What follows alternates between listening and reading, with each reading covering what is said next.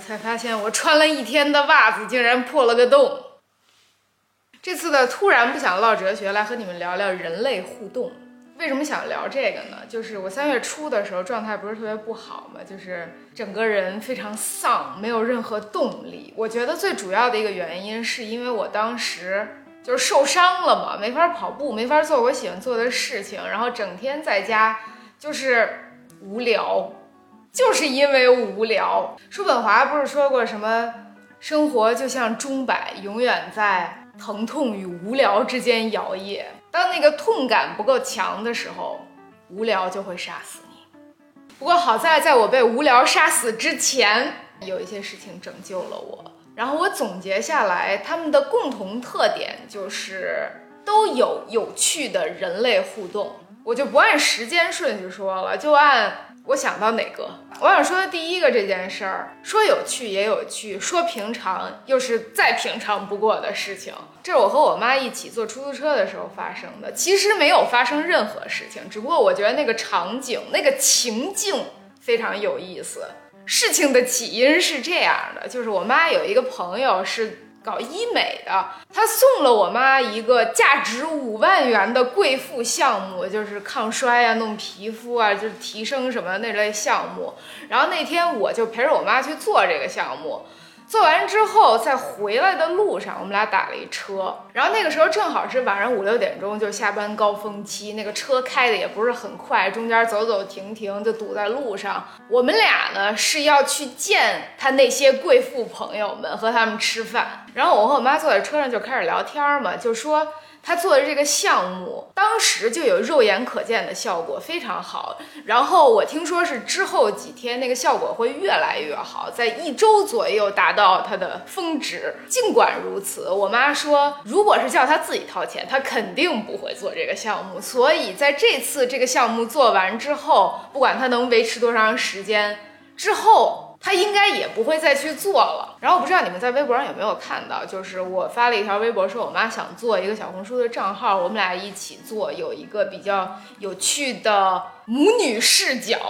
所以我最近就在研究小红书，研究什么样的内容阅读量比较高，什么样的内容比较适合这个平台。然后研究着研究着，我就变成了这个平台的用户。要是放在三五年前，我关注的肯定都是一些美妆啊、穿搭呀、时尚类的小红书博主。但是这一回，小红书对我来说真的变成了一个工具型的社交软件。我现在小红书上面关注的全都是一些北京。公寓出租账号，就是那个上面会放各种北京的环境比较好的公寓的照片，但是它不会标注价格，全都是在评论里一大堆人问啊，一居室多少钱，两居室多少钱，求价格，然后那个人会私信给你。我最近就热衷于在小红书上各种看房，但这里面有一个巨大的问题，就是那些最好看的公寓，往往都是一些我租不起的公寓。然后我就跟我妈说，我前几天看到一个特别喜欢的，就是它那个位置啊。里面的布局呀、装修啊、配套的设施什么都非常非常满意。然后那个公寓三万五一个月，但是我觉得以那个公寓本身的条件，这个价格并不是非常夸张，但我还是租不起的。我就在给我妈抱怨，我租不起这个我看上的。完美公寓，但是因为当时那个时间点儿，那个车就堵在路上了嘛。那司机就是说这是他今天的最后一单，他做完这一单把我们送到之后就要收车，然后回自己在密云还是哪儿，反正就是一个郊区的家。然后我当时就随口问了一句，我说您都这么早收车吗？因为我知道好多出租车司机都是一大早就开始工作，然后一直到晚上十一二点那样。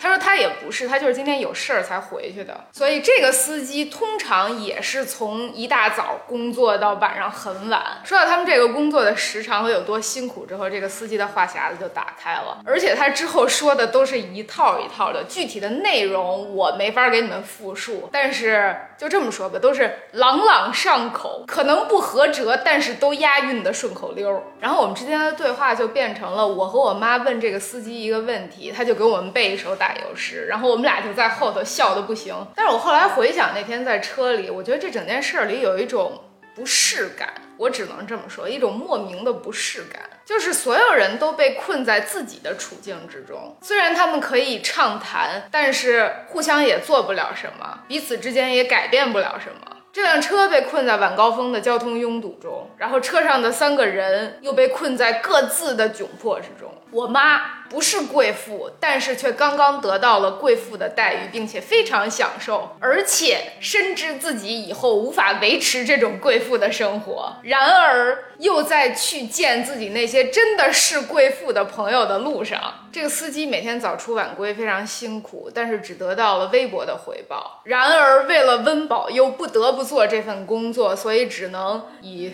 顺口溜这种最轻佻的方式来诉说自己的苦。涩，最后就是我，我的工作就是娱乐自己，取悦他人。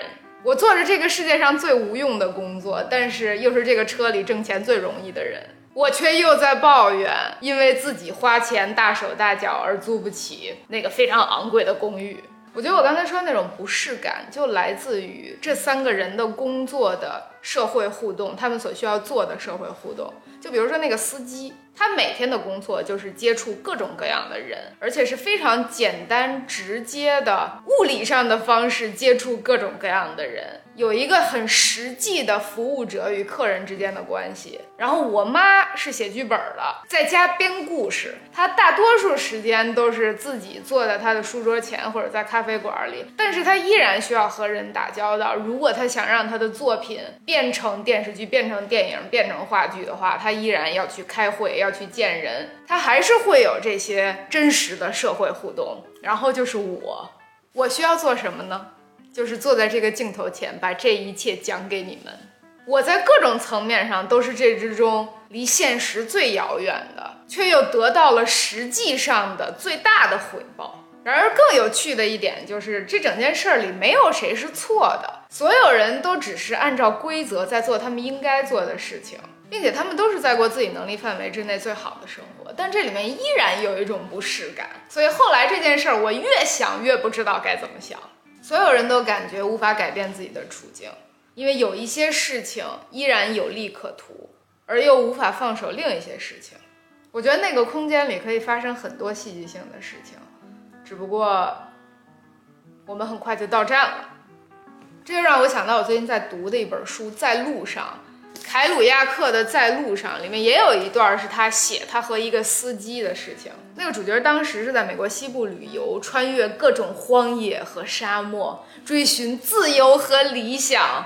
结果他到了一个地方，只能睡在火车站里，还被赶了出来。然后他那个时候就身无分文，饥肠辘辘，狼狈不堪，没钱买吃的，只能靠几个月前在 Nebraska 买的几颗润喉糖来补充一些热量。这个时候，他就搭了一辆车，搭了一个顺风车。那个司机是一个瘦骨嶙峋的、非常憔悴的男人。他就跟那个司机说，他快饿死了。结果那个司机跟他说，适当的饥饿有益健康。司机又说，我也饿了三天了，我能活到一百五十岁。这是我觉得这本书里最有意思的段落之一。这必须是真的，这肯定发生过。其实说到这个，我想到一个很有意思的事情，就是小说也好，或者文学，或者任何艺术形式，都是人通过媒介来创造一些东西。人将自己感知到的现实投射到他的作品当中，就像这个作者根据自己的经历写出了这个小说。但社交媒体好像是在创造人，就是这个关注者和被关注者之间相互依赖的关系。创造出了很多前所未有的人类经验，甚至连我们感知这个世界的方式也有了一种新的模板，或者很多种新的模板。我也不知道这是个好事儿还是坏事儿，反正它是个事儿。下一个我想聊的，我上个月发生的人类互动，算是一个小小的转折点，就是第一件把我从我那个无比低落的情绪中抽离出来的人类互动。那个时候是有一个做公众号的学妹想采访我，然后她是刚刚高中毕业，拿到剑桥录取，然后现在是还没去剑桥，他在国内，在湖南一个什么地方支教。然后对这个事儿，我本来没有什么特别积极的想法，没有什么特别好的想法，就是因为他真的很想做，我就做就做呗。然后我去看他那个公众号里面之前采访的，都是一些学霸中的学霸，毕业了之后也是各种高精尖。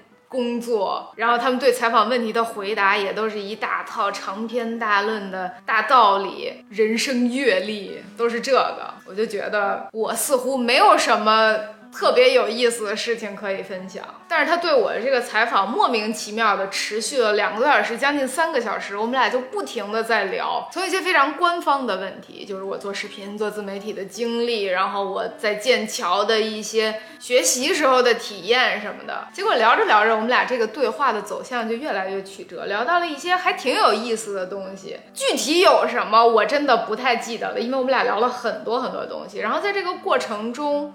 我们都更加深入地探索了自己原有的一些想法，并且将那些想法中的一些细节，以一种前所未有的方式，更明确地表达了出来。就是在我说出那些话之前，我都不知道我是那么想的，我也不记得是怎么着就聊到他想让他自己的小孩有的品质，他就说他想让他小孩善良。然后我就问他什么样的人是善良的？什么叫做善良？人如何表现善良？人所表现出来的善良就是善良的全部吗？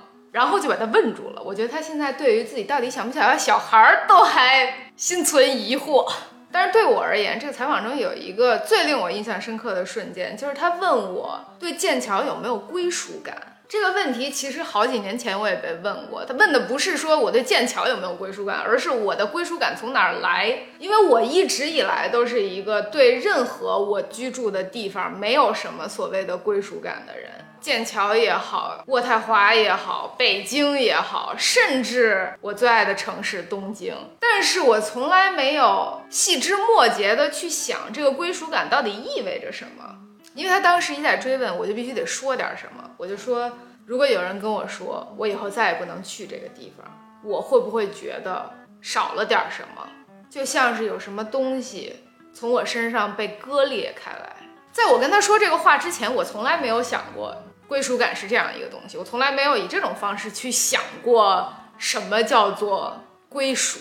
但是我觉得这番表达之后。我对自己的很多感觉，或者那些感觉的缺失，有了更深刻的理解。所以我觉得那次采访是一个很有意思的人类互动活动，并且也给了我一些灵感去做一些其他的事情。说到和学弟学妹们的互动，就不得不提一下上个视频里出现的剑桥奇葩说。就这个事儿吧，我一开始也是有一些抵触的，因为我是很不擅长。对着一大堆人说话的，当然那天的就是选手加上观众，一共也没有我想象的那么多人。就是我看我们那个 Zoom 会议里头，好像一共只有二十多个人。那整个经历就让我了解到了一些现在的小朋友们都在想什么，还有一些其实是和我同龄，甚至还有比我稍微大一点儿的博士生，他们都在想什么。当然，这个过程中也有很多的自我批斗、反思、反省。和不知悔改，总的来说还是一个有惊喜的、很有意思的活动。我这回想聊的最后一个人类互动，又回到了跑步上。我好像有几期视频没有专门说到跑步了吧？这其中有一个很重要的原因，就是北京这个天气实在是太差了。虽然我的脚养的差不多了，但是架不住外头是五百加的沙尘天气，那个真的连门都没法出，然后就更不要提跑步了。我们的活动甚至都因为那个取消了好几次。不过好消息就是这两周天气还是有一些好转的，而且我加入了新群体，我现在是元大都马拉松俱乐部的正式会员了。我之前不是跟着一个阿姨在他们学院的跑团活动嘛，就是蹭练，真的，大家一见面就问你是哪届哪班的，你是学什么的，然后我就说我是来蹭练的。然后那个跑团的两个教练都是元大都的精英队员兼教练，因为他们看我跑得很积极，就叫我去元大都试训了一下，然后我就成为了元大都跑得最慢的那队的队员。但是我第二次就从跑的最慢的那队晋升到了跑的倒数第二慢的那队，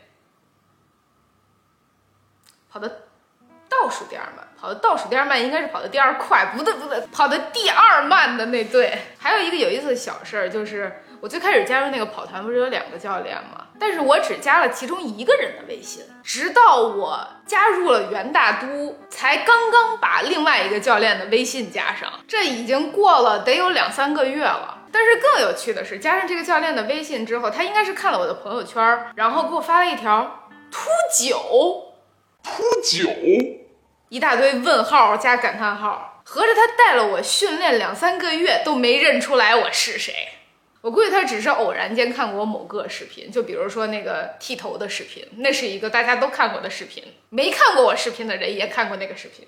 这些就是上个月发生的一些我觉得还算有趣的人类互动，下个月应该会更有趣。过两周我就要去参加一个婚礼，一个朋友的婚礼，一个我妈的朋友的婚礼。我还是放弃了一个马拉松去参加他的婚礼的。我现在加入那个跑团，大家都是资深马拉松爱好者。然后四月十号还是十一号那天有好几个非常大型的马拉松，什么徐州马拉松。